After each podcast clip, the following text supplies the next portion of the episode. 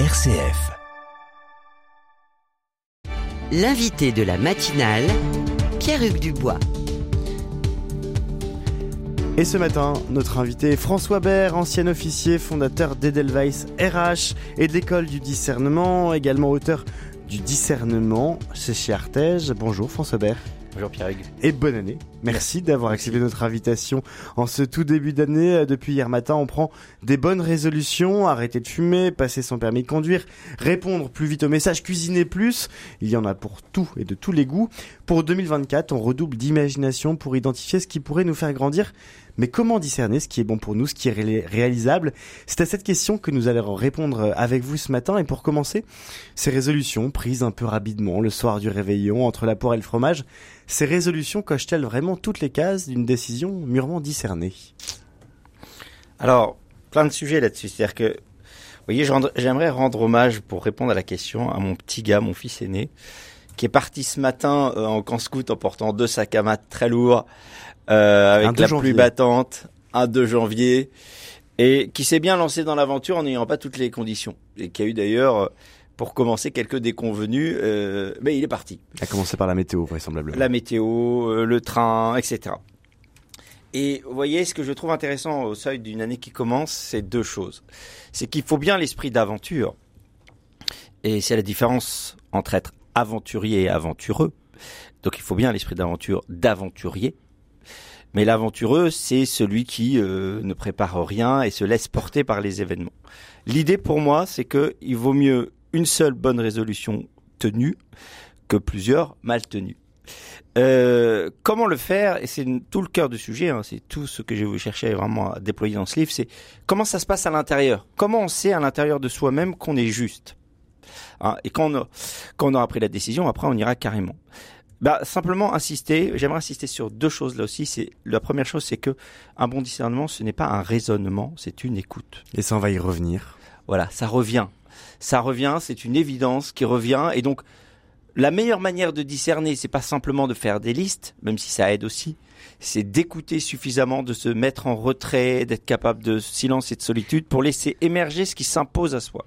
Peut-être justement pour nos auditeurs qui sont pas forcément familiers avec ce concept de discernement, euh, le discernement, euh, qu'est-ce que ça veut dire? Qu'est-ce qu'on regroupe dans ce concept du discernement? Oui, tout à fait. Le discernement, il a été abordé de, mille façons, effectivement beaucoup par Saint Ignace de Loyola. J'aimerais vraiment lui donner sa portée la plus naturelle possible et, et pas justement que spirituelle. C'est d'abord une vertu naturelle que je qualifierais de deux façons. En termes de d'effet produit, discernement, c'est l'art de donner aux choses la portée qu'elles méritent. Ça, c'est grave, ça, c'est pas grave. C'est savoir suffisamment écouter pour détecter le grave et laisser le superflu sur le côté de la route. Donc ça, c'est l'effet produit. Euh, et bon voilà, message à nos politiques alors que l'année commence, message aux chefs d'entreprise alors que l'année commence. Et puis message à, nous tous aussi. Et parfois, message à nous parfois on se fait des montagnes de petites choses qui sont de fait superflues. Exactement. Et au passage, euh, il y a une technique très pratique dans le bouquin où j'explique comment on peut voir ce qui ne mérite pas un investissement de notre part. Ah, c'est, euh, je peux pas tout donner l'élément, mais c'est, mais retenez ça. C'est, euh, c'est le chapitre que j'appelle butoir main courante. C'est-à-dire qu'en gros, je vous donne un exemple tout de suite.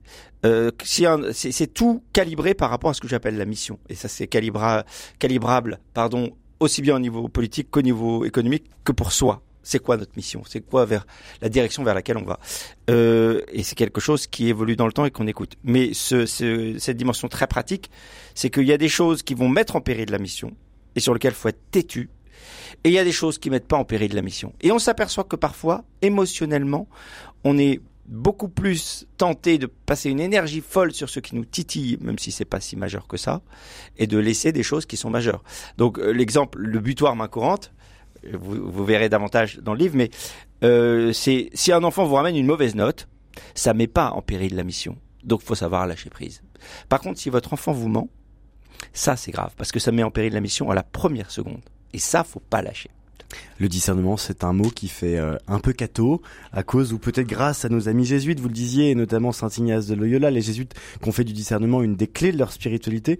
Pour vous, c'est un mot grand public. Oui, oui, c'est un mot grand public parce que euh, c'est là que je, viens à la deuxième définition que j'annonçais tout à l'heure. Je définis le discernement comme de l'écoute accumulée jusqu'à l'évidence. l'évidence, c'est vraiment quelque chose de naturel qui vient en nous. Alors, le spirituel peut aider à nous, à nous éclaircir l'esprit. Il n'empêche que cette évidence, elle est bien contextuelle, elle est relative, elle n'est pas de l'ordre, encore une fois, de grand raisonnement, et elle s'impose à nous. Aussi sûrement qu'Henri IV, qui ne fut pas euh, un grand ponte euh, de sainteté, fut meilleur décideur que Louis XVI qui le fut.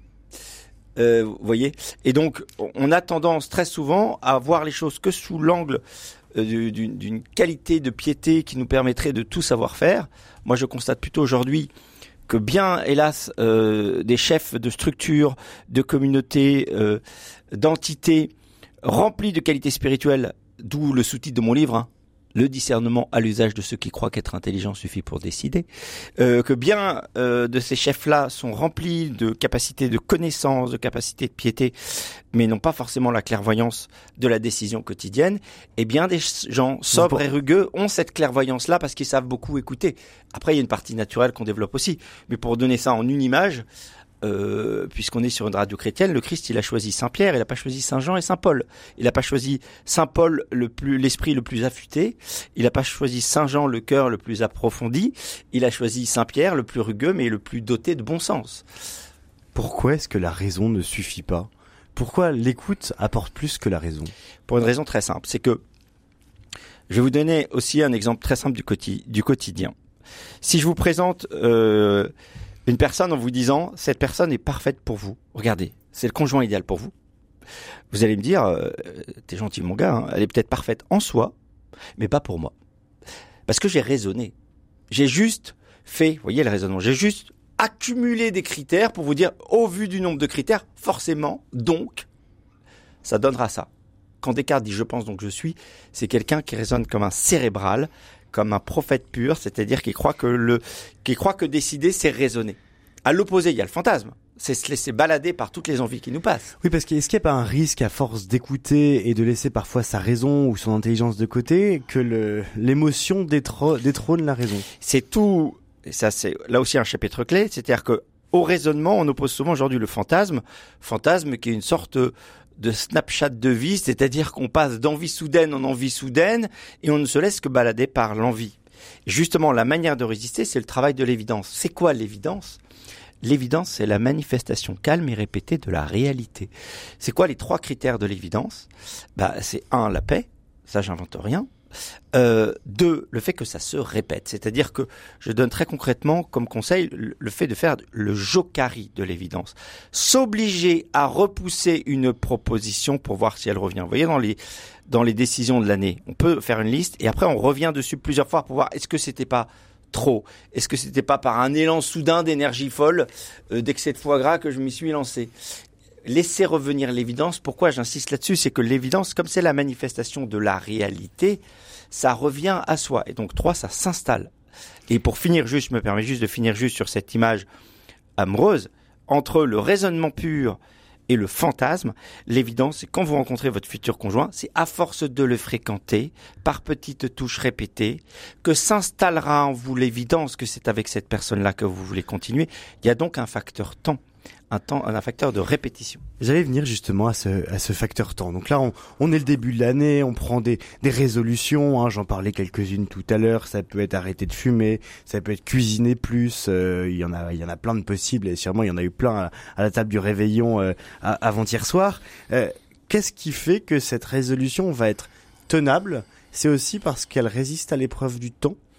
Oui, en fait, c'est deux choses. C'est là aussi au moment du choix faire ce travail d'évidence dont on parle. C'est-à-dire, vous voyez, pour vous donner un autre exemple, c'est quand vous voyez un texto souvent sous l'effet de la colère, la meilleure chose à faire, c'est de le laisser reposer et d'y revenir plusieurs fois pour être sûr que on est juste. Faire faire l'adéquation entre le fond qu'on est en train de vouloir envoyer et l'état émotionnel stabilisé qu'on recherche. C'est pareil pour la pour cette résolution, effectivement faire ce travail-là. La deuxième chose, là où j'aimerais rassurer chaque chaque personne chaque auditeur, c'est que euh, il y a un truc qu'on dit dans l'armée, c'est que le premier mort de la guerre, c'est le plan. Ça se passe jamais comme prévu. Ça ne veut pas dire qu'il faut renoncer à sa résolution, mais il faut être capable d'intégrer pas à pas ce que la vie nous donne. Mm. Et vous voyez, si je reprends l'exemple de mon fiston ce matin, à qui encore une fois je rends hommage pour son courage de fier CP, Ça s'est pas passé comme prévu. Chef de patrouille, il a, il a loupé son train, il avait deux énormes sacs à trimballer.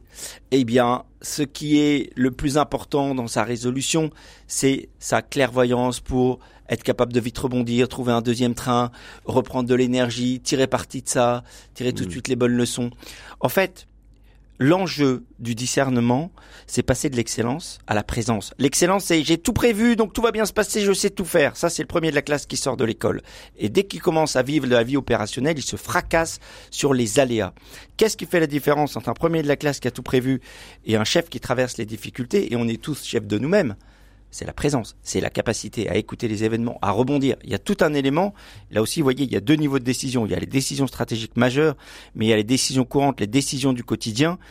L'essence même de la décision du quotidien, c'est d'être fait de matériaux imparfaits et d'être capable, en revanche, de rebondir tout le temps par clairvoyance. C'est vrai que là on commence l'année 2024, que l'on voit pleine d'incertitudes, et pourtant on essaye de se projeter en se disant bah voilà, en, en, en juillet, août il y aura les Jeux Olympiques, on, essaye de voir un peu tous les événements qu'il va y avoir. En octobre il y aura par exemple le, deuxième euh, synode, l'Assemblée générale du synode sur la synodalité dans l'Église. On a quelques événements, mais effectivement l'année va être incertaine. Et quand, quand le contexte est incertain, et eh ben on est dérangé, on est gêné, on est mal à l'aise. Comment est-ce que le discernement peut nous aider à naviguer dans ces eaux tumultueuses? Ben, là aussi, le principe, c'est la prière de Marc Aurèle. Hein. Vous savez, que la force me soit donnée d'avoir la sérénité d'accepter ce que je ne peux pas changer, le courage de changer ce que je peux, et la sagesse d'en connaître la différence. Donc le discernement, c'est déjà d'identifier les lieux sur lesquels on a une action possible. Le drame, voyez, d'un monde ultra médiatique, c'est qu'on passe son temps à être muet émotionnellement sur tous les sujets sur lesquels on est impuissant et on commande des choses sur lesquelles on est impuissant. Donc, premier sujet, c'est d'identifier son périmètre d'action, son périmètre de possibilité.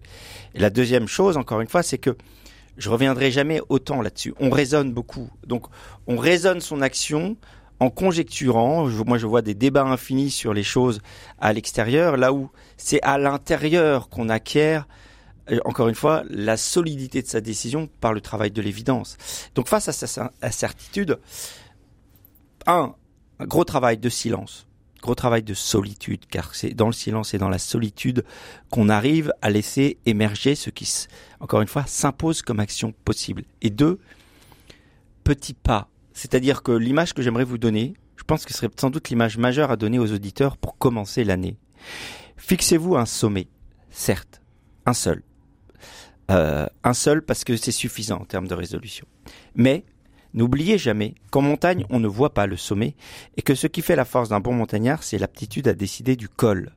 Ce qui compte, c'est le premier pas. Chaque col, vous voyez, quand on est en contrebas de la montagne, on ne voit pas le sommet. Quand on arrive au col, chaque col est une redéfinition de paysage. Et donc de là, parce qu'on a d'autres éléments, parce qu'on s'est rempli d'autres choses, on peut faire le col d'après, puis le col d'après, puis le col d'après une euh, invitation à aller gravir les sommets ce matin aussi, à discerner aussi comment le gravir, le discernement à l'usage de ceux qui croient qu'être intelligent suffit pour décider. C'est publié chez Artege. Merci beaucoup François d'avoir été ce matin l'invité de la matinale RCF.